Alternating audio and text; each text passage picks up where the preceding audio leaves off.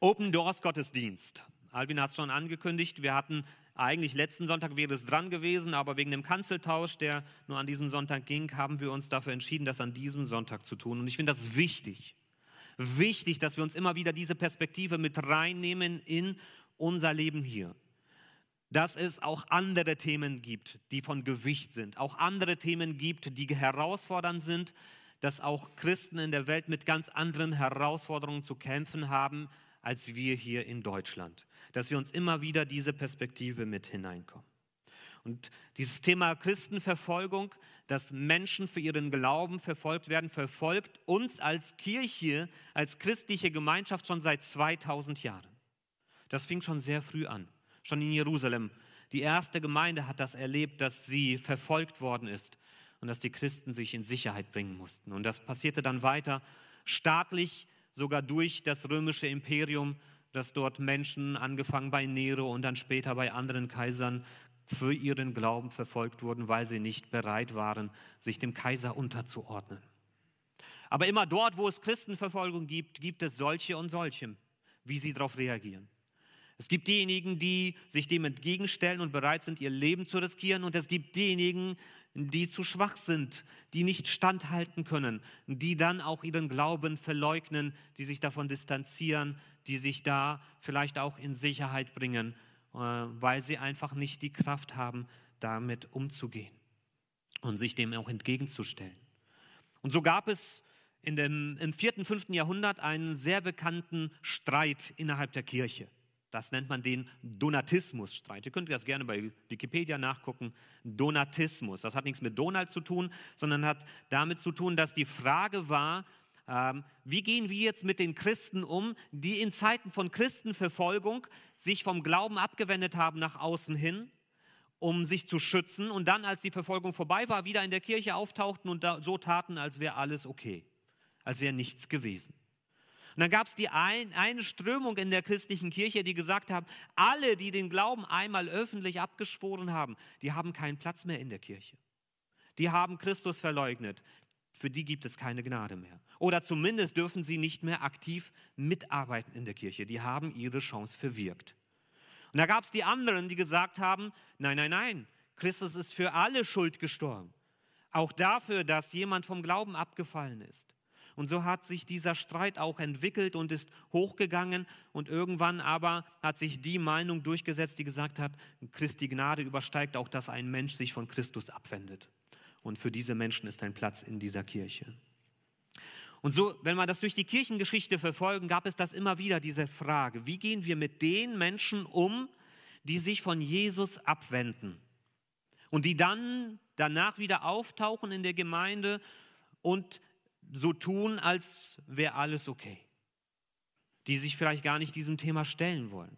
Oder denen es leid tut, aber wo man die Frage hat, tut es denen ehrlich leid?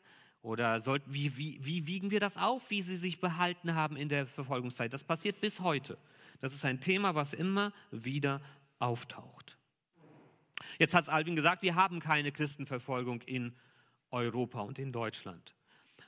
Wir haben vielleicht Herausforderungen, vor denen wir stehen. Fragen, vor denen wir stehen, Themen, die uns herausfordern werden, wo wir auch herausgefordert sind, uns äh, zu positionieren. Aber es ist natürlich nicht zu vergleichen mit dem, was im Rest der Welt ist, was andere Christen erleben, die nicht wissen, ob sie lebendig aus dem Gottesdienst rauskommen. Wir haben hier mit ganz anderen Fragen zu tun als sie dort. Und trotzdem werden wir vor diese Herausforderung gestellt, uns zu unserem Glauben zu bekennen in eine Gesellschaft, die sich immer weiter von unseren Grundüberzeugungen entfernt. Und ich mache mir nicht viel Hoffnung, was unsere nächste Regierung angeht in diesen Themen, dass sich das bessern wird, sondern ich sehe nur noch, dass wir nur noch mehr Fragen beantworten müssen und uns nur noch mehr bekennen müssen zu dem, woran wir eigentlich glauben. Wir werden mit unseren Überzeugungen mehr und mehr anecken. Und so kann der Text, über den ich heute mit euch reden möchte, auch uns zum Nachdenken anregen. Hier geht es nämlich genau um diese Situation. Was passiert mit jemandem, der sich zu Christus bekannt hat, dann sich nicht mehr zu Christus bekennt und dann plötzlich wieder Jesus Christus begegnet. Es geht um Petrus. Und Petrus, wie er äh, durch Jesus dazu gebracht wird, über seine Stellung zu Jesus nachzudenken. Ich möchte einen Text lesen aus Lukas 22, die Verse 31 bis 34. Lukas 22, die Verse 31 bis 34. Da steht, zu Petrus gewandt sagte Jesus, Simon, Simon, pass auf. Der Satan ist hinter euch her und Gott hat ihm erlaubt, die Spreu vom Weizen zu trennen. Aber ich habe für dich gebetet, dass du den Glauben nicht verlierst. Wenn du dann zu mir zurückgekehrt bist, so stärke den Glauben deiner Brüder. Herr, fuhr Petrus auf, ich bin bereit, mit dir ins Gefängnis und sogar in den Tod zu gehen. Doch Jesus erwiderte, Petrus, ich sage dir, heute Nacht, noch ehe der Hahn kräht, wirst du dreimal geleugnet haben, mich zu kennen.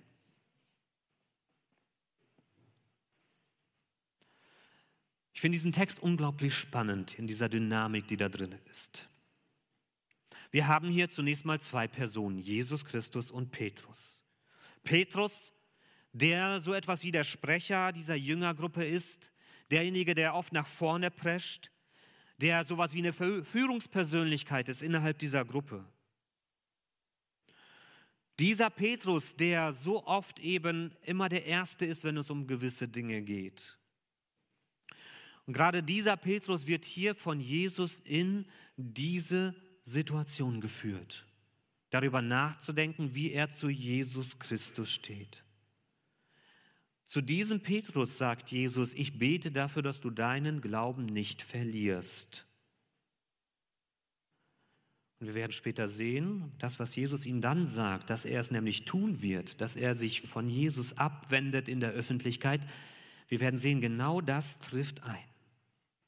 Ich finde das so interessant, wenn wir uns das anschauen. Petrus, der mit der großen Klappe. Ich werde dich niemals verleugnen. Ich bin bereit, mit dir ins Gefängnis zu gehen. Ich bin bereit, für dich zu sterben. Gerade dieser Petrus versagt so jämmerlich. Da merken wir, dass unsere großen Sprüche, die wir in Momenten von relativer Sicherheit aussprechen, dass uns diese Sprüche dann, wenn es darauf ankommt, wie wir, wenn wir herausgefordert werden, uns zu Jesus zu bekennen, dass uns das nicht immer vor Scheitern und vor Versagen bewahrt. Am Ende zählt nicht, was wir in der Sicherheit erzählen, am Ende zählt, wie wir uns verhalten, wenn es darauf ankommt. Jesus warnt ihn, er sagt, der Herr Satan ist hinter euch her und Gott hat ihm erlaubt, die Spreu vom Weizen zu trennen. Das ist ein Bild, was wir immer wieder auch dann wiederfinden, auch in Verfolgungssituationen, dass Christen sagen, eine Verfolgung ist dazu da, um die Spreu vom Weizen zu trennen. Was meint das? Es meint zu zeigen, wer glaubt wirklich oder wie belastbar ist dein Glaube. Und wie belastbar dein Glaube ist, zeigt sich eben auch nicht in relativer Sicherheit, sondern wie belastbar dein Glaube ist, zeigt sich in den Grenzsituationen des Lebens. Da, wo die Frage ist, wie viel bist du bereit für deinen Glauben aufzugeben? Da zeigt sich, wie belastbar dein Glaube ist. Ob du ein guter Autofahrer bist, zeigt sich nicht auf einem großen Parkplatz, der vollkommen leer steht, wo du gegen nichts knallen kannst. Da zeigt sich nicht, ob du ein guter Fahrer bist. Da können auch relativ schlechte Fahrer relativ gut durchkommen. Ob du ein guter Fahrer bist, zeigt sich, wenn du auf der Autobahn bist, es ist glatt oder nass und es sind viele Autos unterwegs und plötzlich entsteht etwas, wo du reagieren musst und wo wirklich auch Leben auf dem Spiel steht. Da zeigt sich, ob du ein guter Autofahrer bist, wo du Kontrolle verlieren kannst und schnell handeln musst. Und so ist das auch dieses Bild, was hier gebraucht wird da, wenn dein Glaube vor Herausforderungen gestellt wird, da zeigt sich, wie belastbar dein Glaube ist. Aber Jesus zeigt ja auch einen großen Realismus. Ich finde das auch faszinierend. Er sagt, ich bete dafür, dass du deinen Glauben nicht verlierst. Also ich bete, dass du durchhältst, dass du standhältst. Aber auch wenn du dann zu mir zurückgekehrt bist, so stärke den Glauben deiner Brüder. Auf der einen Seite dieses wunderbare Bild. Jesus selbst betet für Petrus, dass Petrus in seinem Glauben durchhalten kann. Aber er weiß auch, dass Petrus es nicht wird. Und trotzdem betet er für ihn. Ja, ist dieser Wunsch, Petrus, ich wünsche so sehr und ich bete dafür, dass du durchhältst, aber ich weiß, dass du es nicht wirst. Ich weiß, dass du mich verleugnen wirst. Und dann deutet er hier schon etwas an, ganz wichtig. Wenn du dann zu mir zurückgekehrt bist, stärke den Glauben deiner Brüder. Also sagte ihm hier schon ein, ein, ein Rettungsanker.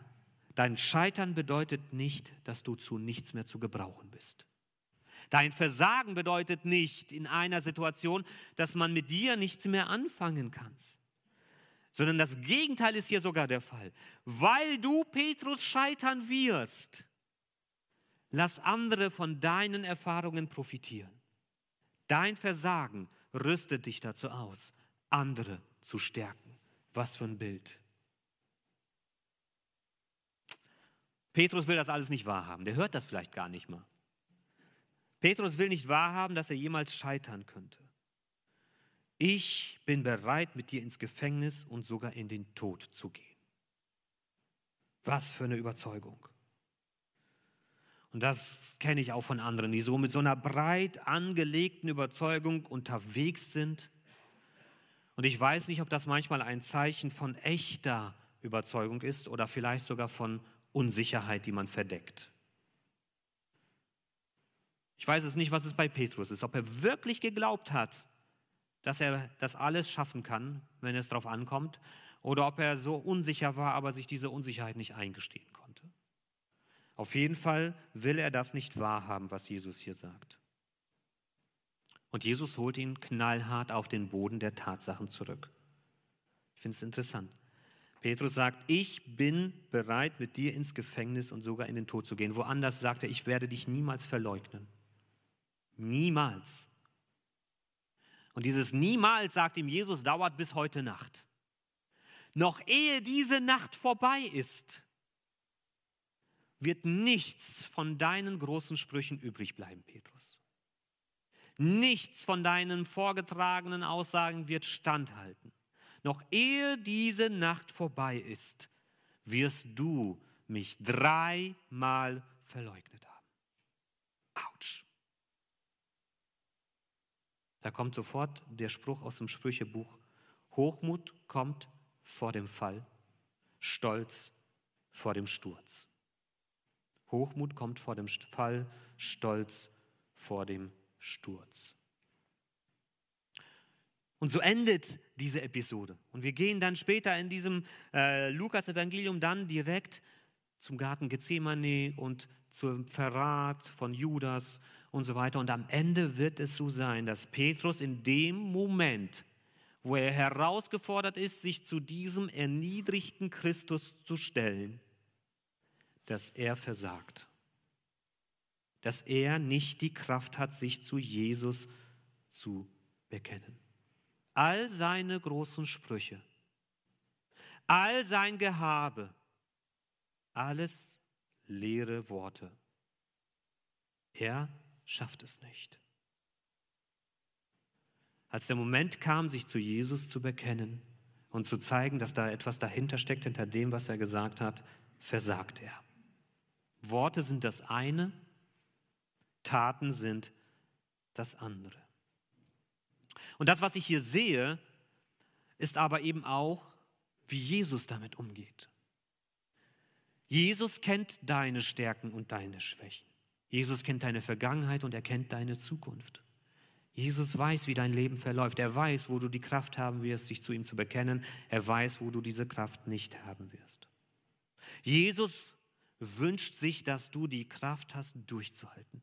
Das ist sein tiefer Wunsch, dass du dich zu ihm bekennen kannst, egal was für Herausforderungen vor dir stehen.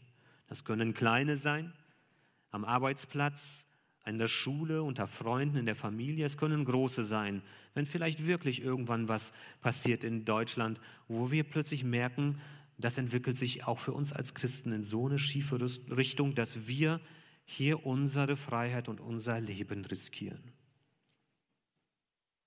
Jesus wünscht sich dein Durchhalten, aber er weiß auch um dein Scheitern, noch bevor du das weißt. Wie geht er dann weiter mit uns um? Wie ging er mit Petrus weiter um? Ist die Berufung von Petrus vergeigt? Hat er es verspielt? Kein Platz mehr in Gottes Reich für ihn? Petrus muss seinen Job als Apostelsprecher an den Nagel hängen? Nein. Und da möchte ich noch mal einen anderen Text mit hineinbringen, bevor wir gleich in diese Gebetszeit gehen wollen. Johannes 21, 15. Das ist nach der Auferstehung. Und Jesus begegnet hier seinen Jüngern und er begegnet hier ganz besonders Petrus.